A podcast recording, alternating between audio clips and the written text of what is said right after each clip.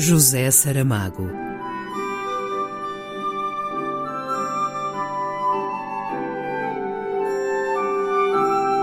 A caminho do centenário.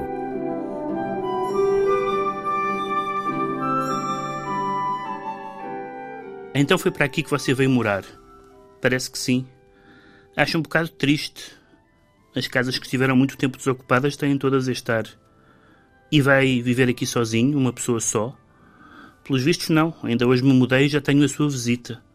Eu não conto, não sou companhia. Contou o suficiente para me ter obrigado a sair da cama com um frio destes, só para lhe abrir a porta. Ainda cabe por ter de lhe dar uma chave. Não saberia servir-me dela. Se eu pudesse atravessar as paredes, evitava-se este incômodo. Deixe lá. Não tome as minhas palavras como uma censura.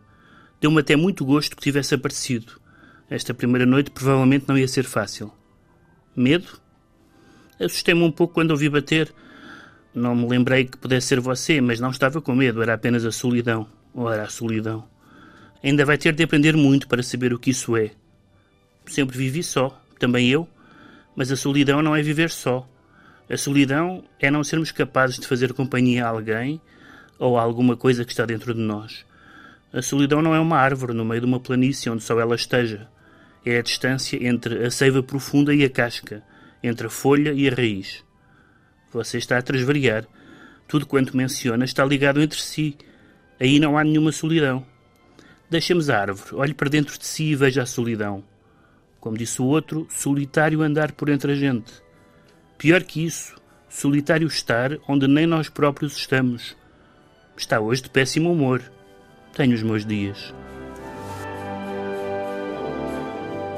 Um certo de o ano da morte de Ricardo Reis, por Pedro Mexia. José Saramago.